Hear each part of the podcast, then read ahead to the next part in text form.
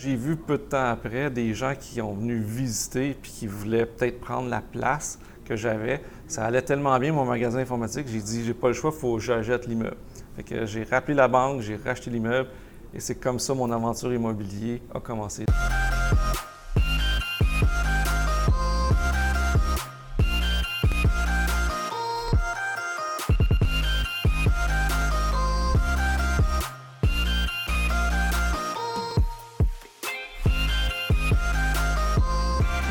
Melissa Jacob de chez PMML. Aujourd'hui, j'ai la chance d'avoir un des plus grands développeurs immobiliers au Québec afin de discuter de ses nombreux projets d'envergure, Monsieur Luc Poirier. Bonjour. Oui, bonjour. Merci d'avoir accepté mon invitation, c'est très apprécié. Donc, euh, je voudrais commencer, ça ne date pas d'hier que vous êtes dans l'immobilier. Euh, je voulais vérifier votre premier immeuble que vous avez acquis. Est-ce que vous pouvez nous en parler un peu? Oui, tout à fait. Euh, j'avais un petit magasin d'informatique dans un duplex commercial à Longueuil sur chemin Chambly. Puis le propriétaire, c'était dans les années début 90, donc l'immobilier allait pas très bien à ce moment-là. Puis le propriétaire a perdu l'immeuble, donc a fait faillite. Puis la banque m'a appelé pour me demander si je voulais l'acheter. Puis euh, au début, je voulais pas, j'étais pas intéressé, j'avais 18 ans et demi.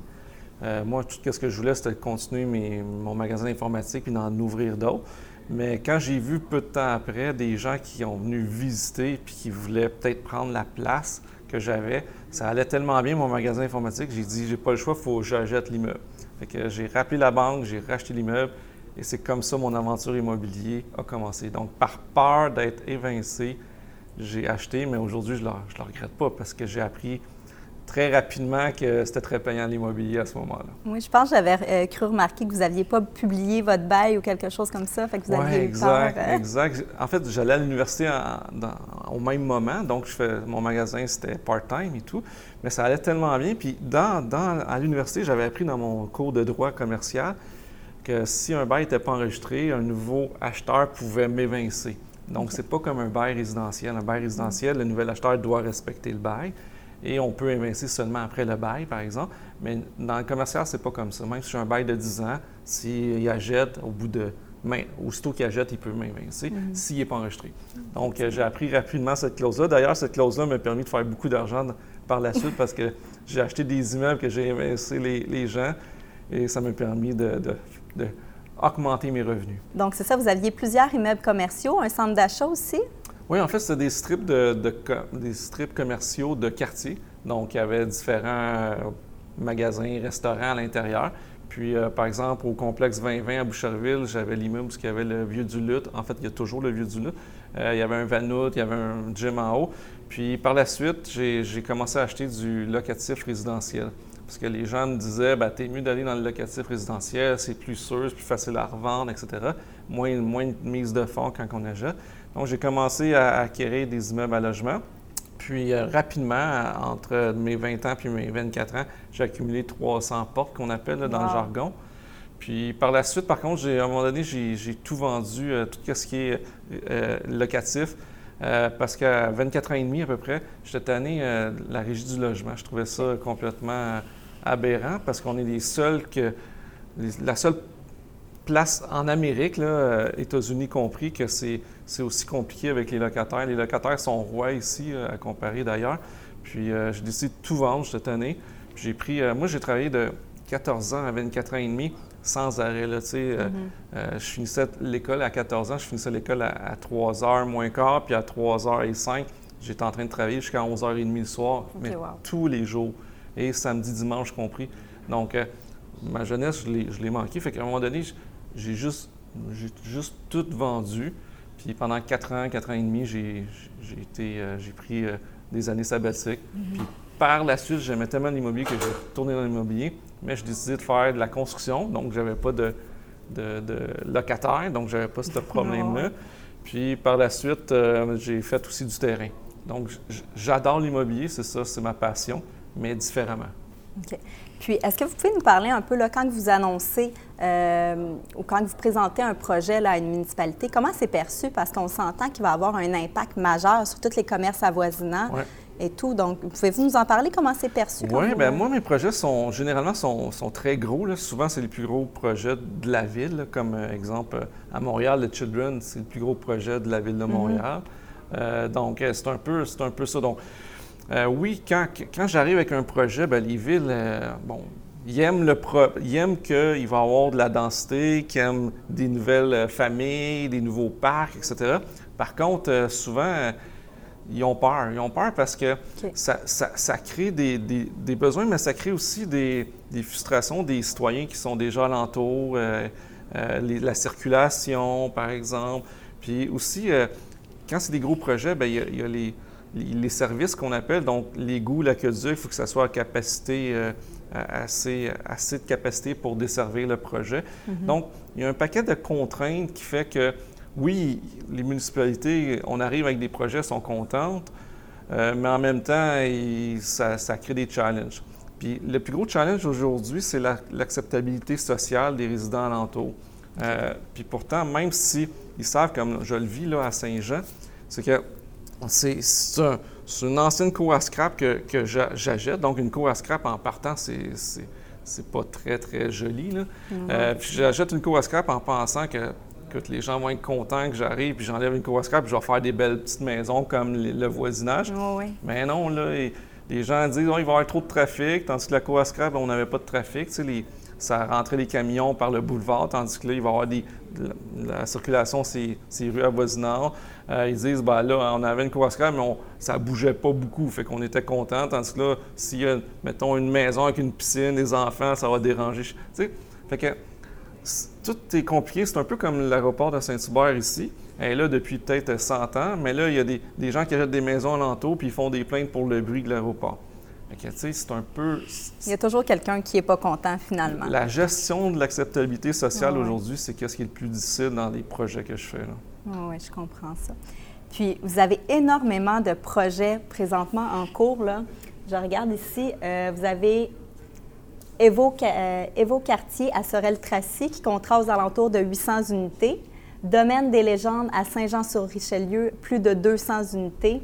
Auboisé-Varennes, 200 unités. Puis euh, les projets à venir, La Prairie sur le parc, plus de 2200 unités. Puis ça, c'est fin 2021 euh, à peu près? Bien, on commence à l'automne. OK, fait que ça s'en vient.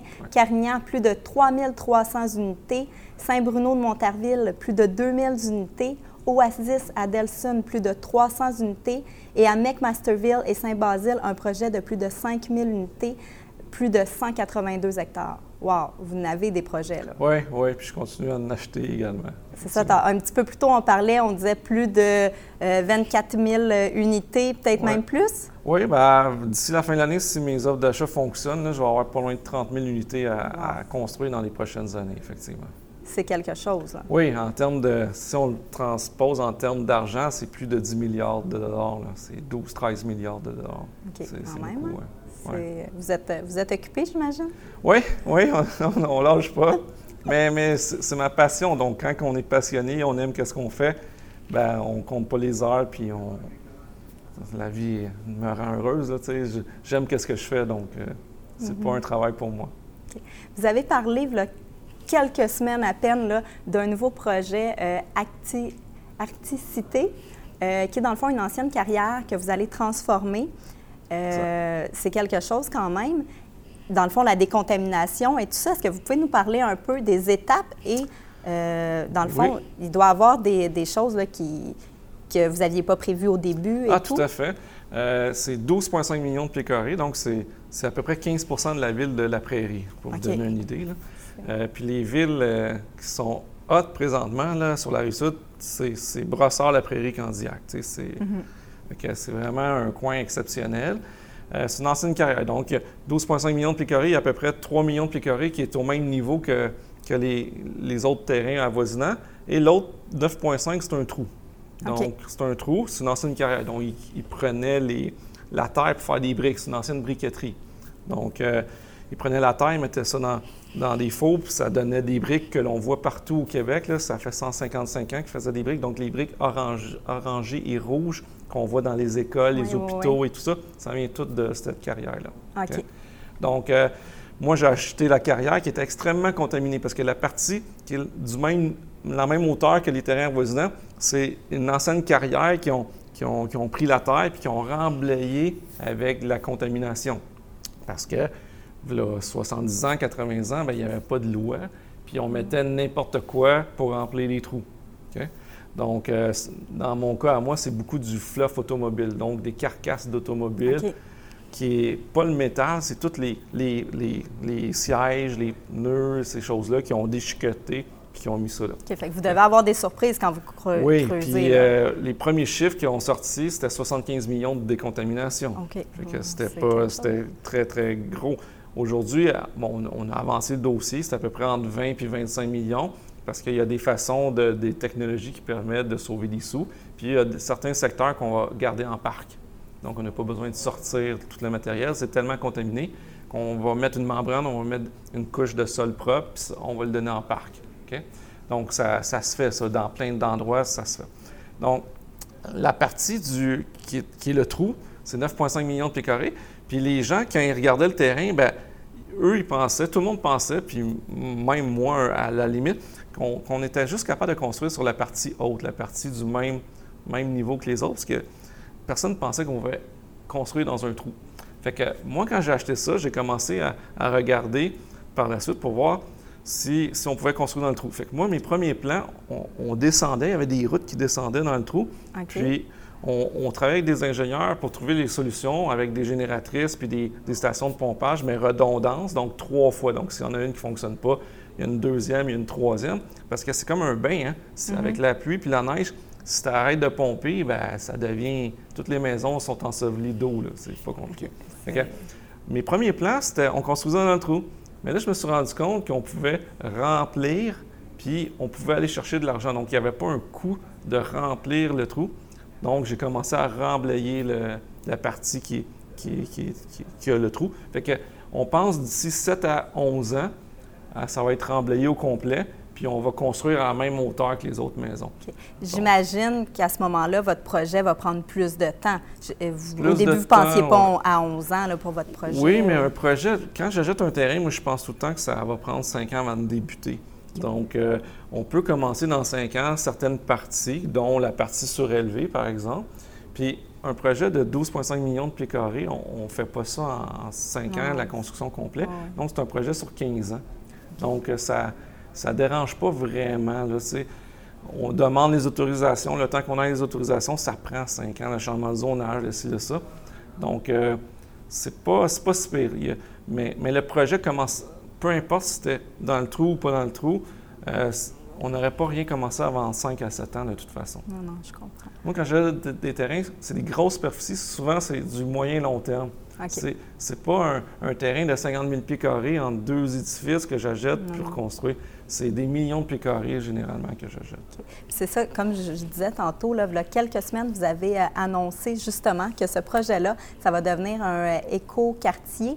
Euh, axé vraiment sur le, sport et tout. Est-ce que vous pouvez nous en parler? Oui, c'est ça. On a appelé le projet Acticité parce que justement, on voulait le brander autrement que juste éco-quartier, parce qu'on est, on est tout écologique de toute façon. Mm. La, ville va nous imposer des normes au niveau de, mettons, des, toits verts, euh, ces panneaux solaires, ces choses-là. Ils vont, ils vont nous exiger des trucs de toute façon. Puis c'est la première fois qu'un projet au Québec est, est vraiment axé sur l'activité physique, le bien-être, le mieux-être. Donc, par exemple, on a une piste cyclable qui fait tout le tour du projet, qui fait à peu près 7 km de long, et, il n'y a aucun, stop. Donc, jamais, jamais, vous, vous, avez besoin de vous arrêter. Euh, la piste fait 5 mètres de large, donc à peu près 17 euh, pieds de large. Donc, c'est comme une route. la raison pour ça, c'est pour que ceux qui s'entraînent autant en, vélo, en rollerblade, à la course, à la marche, bien, puissent le faire sans jamais arrêter. Donc, si quelqu'un s'entraîne, mettons, pour le marathon, 42 euh, km, bien, il a à faire, euh, je sais pas, 6 tours complet. Mais jamais, jamais il arrête. C'est le seul projet que je connais euh, qui est un nouveau projet que, que cette possibilité-là de jamais, jamais arrêter. Ensuite de ça, il y a un, lac en plein centre qui permet, mettons, aux triathlètes de s'entraîner. Donc, les gens vont pouvoir s'entraîner dans un lac. Il va y avoir une plage aussi pour du volleyball de plage. Et alentour du parc, du lac, c'est un grand parc. Puis c'est pour tout le CrossFit. Fait qu'il va y avoir des équipements d'entraînement extérieurs, mais vraiment beaucoup. Tout est axé vraiment sur l'activité physique. Puis il va y avoir un petit peu de commercial à l'entrée.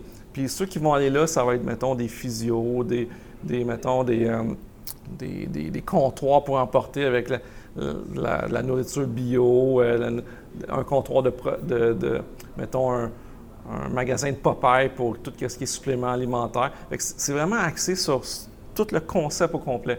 Il va y avoir une école qui va s'en aller là, une école privée, primaire, qui va être axée sur les sports également. Il va y avoir également une patinoire extérieure euh, couverte, mais réfrigérée. Que, moi-même, je vais payer. Ce n'est pas la ville. D'habitude, c'est les villes qui payent ça. Ça coûte une fortune, c'est 5 millions. Mais là, c'est moi qui la paye. je vais être sûr qu'il va y avoir ça dans mon projet. Fait que par moi-même, je la paye. Le terrain de l'école, je le donne à l'école, le terrain, pour être sûr que le branding de l'école soit vraiment euh, tourné sur l'activité physique pour les enfants. Donc, tout ça va être mis en place. Ça va être magnifique. D'ailleurs, je vais aller habiter là, moi et ma femme, mes enfants vont aller habiter là, ainsi que mon frère et d'autres personnes que je connais. C'est vraiment génial. c'est vraiment un super concept. Là. Euh, surtout qu'on en, on en parle euh, maintenant avec le COVID et tout, que c'est important. tout à fait. Le sport et tout. Wow. Félicitations. Un beau projet. Euh, si vous auriez un conseil à donner pour les investisseurs, que ce soit dans le multilogement ou dans le commercial, pour acquérir à vitesse grand V, ce serait quoi votre conseil? Ben moi, j'ai acquéri à vitesse grand V quand j'ai commencé, mais il y avait beaucoup de zones grises. Donc, euh, par exemple, j'utilisais des, des, Je demandais aux vendeurs de mettre des prix plus hauts euh, puis on avait des ajustements chez le notaire. Donc, il disait, mettons, euh, toi à refaire, même si ce n'était pas le cas, des trucs du genre. il y avait beaucoup de zones grises. Aujourd'hui, on ne peut pas faire ça. Non, effectivement. Puis j'utilisais, exemple, un dépôt pour acheter trois édifices en même temps. Euh, aujourd'hui, bon, le notaire veut l'argent 48 heures avant. Fait on ne peut plus faire ça. moi, je dirais aujourd'hui de, de s'associer. Donc, ben, c'est sûr que j'utilise encore parfois des prêteurs privés, puisque les terrains, des fois, quand j'achète, les banques ne financent pas quand il y a trop de contamination, par exemple. Euh, la briqueterie, c'est un exemple. J'ai un prêteur là-dessus euh, qui est privé. Fait que prêteur privé est encore, encore nécessaire souvent pour aller vite, mais aussi c'est de se regrouper. Euh, vaut mieux acheter, par exemple, les gens viennent me voir et disent J'ai juste l'argent pour acheter un triplex. Oui, mais t'es mieux d'être trois personnes, puis achetez-vous un 20 unités. Mhm. Au niveau de la mise de fonds, c'est à peu près pareil, puis au moins c'est rentable, un 20 unités plutôt qu'un triplex. Si tu habites dedans, c'est rentable, mais pas si rentable, mais c'est moins pire. Mhm. Mais si tu n'habites pas dedans, tu es mieux de t'associer avec d'autres, faire des bonnes conventions, puis, euh, puis, grossir plus vite de cette façon-là. Donc, c'est plus dans ce sens-là. Mais sinon, il n'y a pas de miracle. Aujourd'hui, c'est plus difficile de, grossir vite. Mm. que... d'être créatif, je crois, ah, au niveau du financement. Oui, oui, toujours. Mais moi, c'est ma force dans les terrains. En fait, dans tout avant, mais aujourd'hui, je suis moins dans, le multilogement puis dans le commercial. Je suis beaucoup plus dans le terrain. Mm-hmm. C'est vraiment ma force, c'est d'être créatif. Donc, souvent, j'achète un terrain, je monte rapidement un projet qui crée de la valeur et je suis capable d'aller financer rapidement. Mm-hmm. Pour le même, le même prix souvent que je paye le terrain. Oui, puis aller, euh, aller investir par la suite. Exact. Euh, vous avez énormément de projets, je le disais un petit peu plus tôt. Comment vous faites pour être aussi focus avec autant de projets que ça? Oui, c'est ça qu'on me demande souvent. D'ailleurs, des fois, je me dis comment je fais, effectivement. Mais euh, je pense que, tu sais, quand tu es passionné, tu comptes pas tes heures. Puis moi, ça bon, j'ai construit beaucoup à l'époque, puis euh, je, veux moins construire présentement parce que c'est ça qui me demandait beaucoup de temps. Tandis que acheter puis développer des terrains, c'est pas si pire le temps de demander. Donc, c'est pour ça que je me, dirige plus vers les terrains aujourd'hui que, que locatif ou la construction. Mais effectivement, il y a certains trucs qu'il faut adopter. Le télétravail aujourd'hui, à cause de la COVID, va faire que ça va me permettre de prendre moins de rencontres, moins de déjeuners, dîners d'affaires, etc. Donc, euh, je pense qu'il faut prendre le temps de... En fait, j'ai remarqué aussi que je prends beaucoup de vacances depuis 3-4 ans, puis le plus qu'on s'arrête, plus qu'on avance vite par la suite. Parce que souvent, on, est débordé les deux, mettons, le couple est débordé, on arrive à la maison, euh, les enfants ici et ça. Fait que la vie va vite. Mais il faut s'arrêter pour mieux avancer. Ça, c'est un conseil que je pourrais dire. C'est bien dit. On en, je en prends bonne note. Puis, euh, j'ai remarqué sur vos réseaux sociaux, euh, vous êtes très présent dans vos projets, mais vous êtes très présent aussi au niveau de votre famille. c'est tout à votre honneur. Euh, comment vous faites un homme d'affaires aussi, avec autant de projets que vous, comment vous faites pour être aussi présent au travail et à la maison? Bien, premièrement, il faut, faut, mettre nos priorités où ce qu'on veut. Le matin, je suis toujours avec mes enfants, je déjeune toujours. Le soir, je, je soupe toujours avec eux. Quelques fois avant la COVID, il y avait des soirées fondation que j'allais et tout. Mais sinon, ma famille, c'est vraiment qu'est-ce qui qu'est-ce que j'aime le plus, qu'est-ce qui qu'est-ce que je suis plus attaché. Donc, il euh, faut faire les efforts pour être avec notre famille. Moi, je connais plein de gens d'affaires, ils sont jamais avec leur, leur famille. Oui, effectivement. Donc, il euh, faut que tu fasses l'effort, puis il faut que tu trouves des trucs pour euh, aller plus vite. Moi, je, fais beaucoup d'exemples des to-do lists. Mais je suis beaucoup plus efficace. quand j'arrive au travail, c'est comme une par une, ta, ta, ta, ta, j'attaque ça, puis je suis beaucoup plus efficace que tout le monde que je connais parce que j'ai un, un, standard, comment je pourrais dire? Je me fais des, des façons de faire pour faire plus de choses que, que, normal, mais c'est pour moi d'avoir laissé la construction comme je construisais des tours à Montréal, sur Pile ou, sur René Lévesque et tout ça.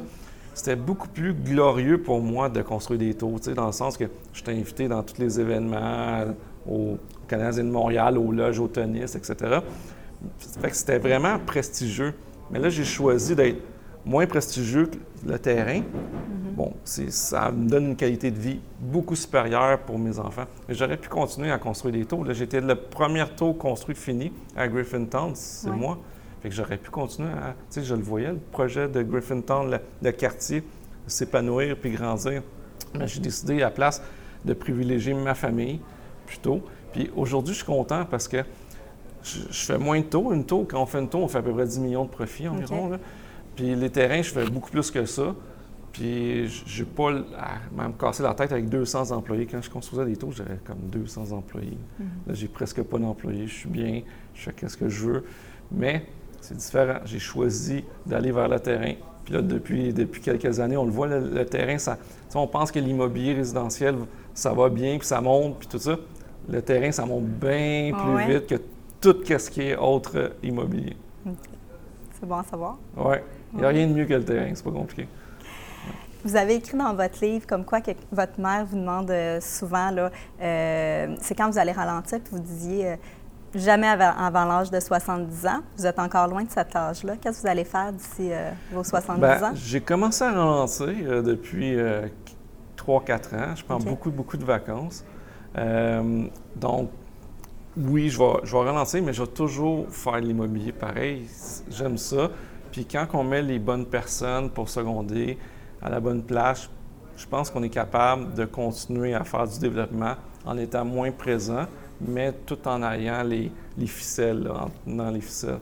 Puis euh, j'ai commencé, on prend quatre mois de vacances par année avec la famille. Donc, euh, euh, je peux pas dire que, que je ralentis pas parce qu'avant, je prenais jamais de vacances. Fait que de 14 ans à 24 ans, j'ai jamais pris de vacances. C'est ça, vous le disiez un petit peu plus tôt aussi. Ça vous permet, quand vous prenez des vacances par la suite, d'être plus focus. Puis, euh... Tous mes meilleurs derniers deals que j'ai faits, c'est pendant mes vacances. Parce que j'ai le temps de. Ben, moi, je dors presque pas, ça m'aide. Fait que quand ma femme puis mes enfants dorment, ben, moi, je, mettons, je suis dans mon lit puis je réfléchis. Puis euh, je pense à. Je suis plus créatif. Tandis que dans la journée, avec les téléphones, les emails, tout ça, j'ai pas le temps de réfléchir, de créer. Fait que c'est juste que, je fais qu'est-ce qu'il y a à faire. Mais quand tu es tout seul, paisible et tout, ben là, tu as le temps de réfléchir et c'est là que les meilleurs deals, puis les façons de, négocier, les façons de, financer aussi. Donc, euh, c'est comme ça que je suis le meilleur. C'est là que vous retrouvez, dans le fond, euh, vos façons de financer créatives, c'est ça? Tout à fait. OK. Euh, il commence à faire beau à l'extérieur. J'imagine que vous allez sortir vos Ferrari bientôt? Oui, tout à fait. C'est commencé en... Vendredi, j'ai sorti une, puis là, j'étais ce matin au bureau des licences pour les plaquer. J'en ai plusieurs. Oui, effectivement. J'en ai une trentaine aujourd'hui. 31, 32. Donc, on va avoir la chance de vous croiser dans les rues du Québec euh, prochainement. C'est sûr, certainement. Merci beaucoup, M. Poirier. Merci à vous. Donc, je vous invite à aller sur pmml.tv pour euh, voir d'autres euh, vidéos. Merci.